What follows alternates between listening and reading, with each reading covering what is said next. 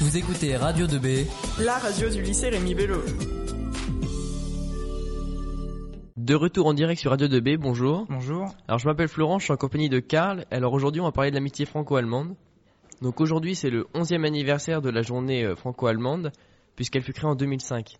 Donc alors après les guerres, les Français euh, et les Allemands n'étaient pas... Euh, L'ambiance n'était pas au meilleur point, c'est pourquoi après un siècle de conflit, le président Charles de Gaulle et le chancelier allemand Konrad Adenauer ont décidé de signer le traité de l'Élysée le 22 janvier 1963. Ce traité consistait à créer un lien entre les deux pays dans les domaines de l'éducation, de la défense et des relations internationales. Cependant, car il y a aussi de nombreux acteurs. En effet, Florent, car à chaque mandat, les présidents et chanceliers changent, même si leur opinion politique est différente, ils ont le devoir d'honorer le traité. C'était le cas avec Georges Pompidou et Willy Brandt. Ils ont créé main dans la main l'Airbus. Pour ce qui est de Valéry Giscard d'Estaing et d'Helmut Schmidt, qui ont contribué au système monétaire européen, mais aussi pour le Parlement européen. Il y a aussi François Mitterrand et Helmut Kohl, qui ont marqué l'histoire en se tenant la main devant l'ossuaire de Demont en 1984. Ils ont aussi créé la brigade franco-allemande de nos jours. Les chefs d'État euh, continuent d'innover des projets comme, l'Eurocopter ou d'autres. La question qu'il faudrait, qu'il faudrait se poser, euh, Florent, c'est la réaction des habitants. Eh bien, au début, les habitants étaient plutôt craintifs par rapport au traité. Ils se demandaient comment deux pays peuvent faire la paix après des guerres mondiales qui ont fait des victimes indénombrables. Cependant, la plupart des habitants étaient heureux de pouvoir arrêter les guerres et de s'entraider. Mais aujourd'hui, comment sont les relations et les projets à venir? De nos jours, on fait surtout attention à la jeunesse comme au jumelage entre deux villes. Les étudiants peuvent avoir des correspondants pour faire découvrir les pays aux deux élèves. Les étudiants peuvent aussi décider d'étudier pour une durée minimum de trois mois, où les pays s'occupent du transport et du logement. Peut-être que bientôt François Hollande et Angela Merkel trouveront une idée révolutionnaire.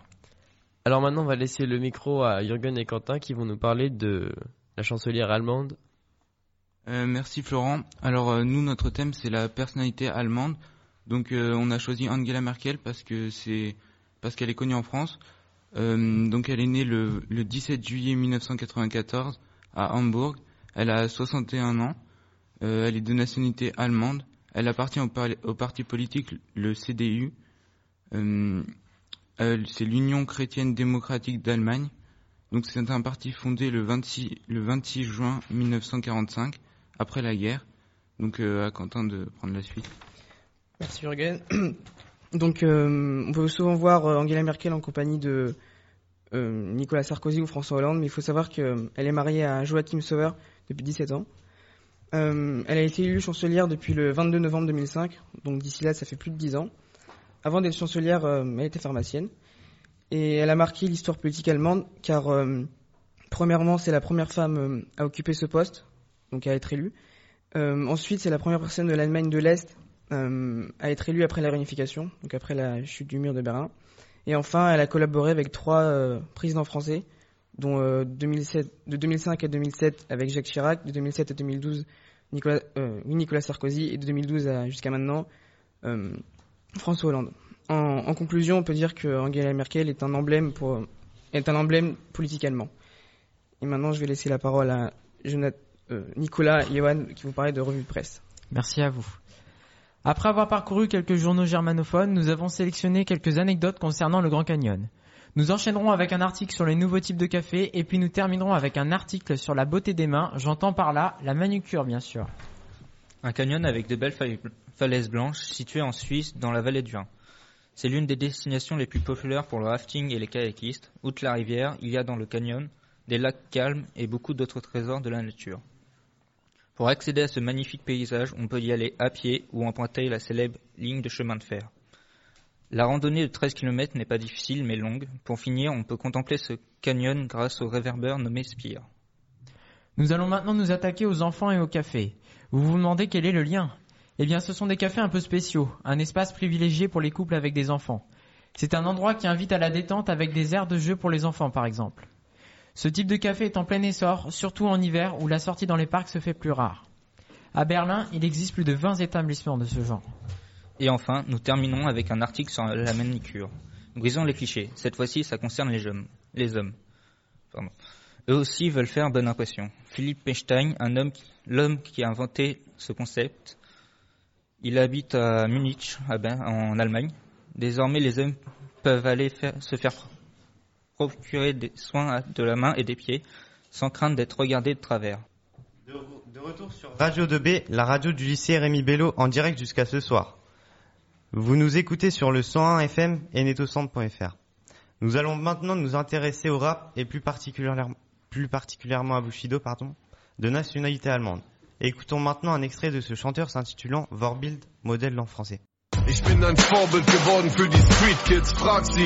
Sie sagen Black mich, Junge, das ist seltsam. Sie hören lieber auf den Gangster-Rapper. Bushido, ce rappeur aussi connu sous le nom de Sonny Black, fut élevé seulement par sa mère. Il y a eu un manque de son père, ce qui pourrait expliquer qu'il a quitté le lycée deux ans avant le bac, pour notamment euh, dégradation matérielle et possession de drogue. Donc dans cette court extrait qu'on vient d'entendre, euh, Bushido dit euh, qu'il a plus d'influence sur les jeunes que ne l'ont euh, leurs propres parents. Euh, dans d'autres musiques comme Stress One Grunt, il fait preuve de violence, notamment envers la politicienne verte Claudia Ross, dont le corps sera, je cite, percé de trous comme un terrain de golf. Il critique aussi un maire de Berlin sur son homosexualité. Donc maintenant on va passer à Baptiste et, et Antoine qui vont nous parler d'une spécialité allemande. Donc euh, il est presque midi, donc euh, nous commençons à avoir faim. Donc nous allons vous parler de la nourriture allemande, dont la, dont la currywurst. Donc la currywurst, donc c'est une saucisse euh, au curry, qui est une spécialité charcutière berlinoise. Donc euh, elle se déguste à travers toute l'Allemagne et se mange généralement debout dans un steak café. Donc c'est un café ouvert sur la rue.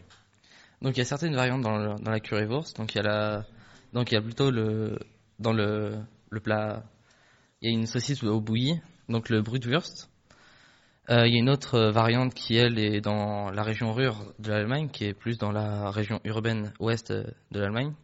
Donc c'est la saucisse est plus rôtie. Elle est servie euh, traditionnellement coupée en petits morceaux, accompagnée d'une sauce composée de ketchup ou de concentré de tomate et de poudre de curry. On la présente soit dans un petit pain, le brotchen, soit dans une petite barquette avec une garniture de, de frites en général. Seulement dans le marché berlinois, il se vend près de 70 millions de saucisses grillées ou bouillies par an. Euh, L'écrivaine euh, Uwe euh, Tim publie un roman sur la découverte de la saucisse au curry. Et euh, elle, fait l'état de diverses, écoles qui s'opposent sur le sujet de l'origine de, cette spécialité. Donc il s'attribue un mélange accidentel de ketchup et de curry survenu dans, un, dans l'Hambourg de l'après-guerre. Donc, euh, ouvert à Berlin en 2006, le musée de la saucisse au curry euh, appuie sur la sur l'hypothèse de la création de ce plat en 1949 par une berlinoise, Hertha Heyer, qui tenait dans dans Berlin Ouest une- un snack ouvert jour et nuit qui est devenu une institution. Cet emplacement est signalé par une plaque officielle.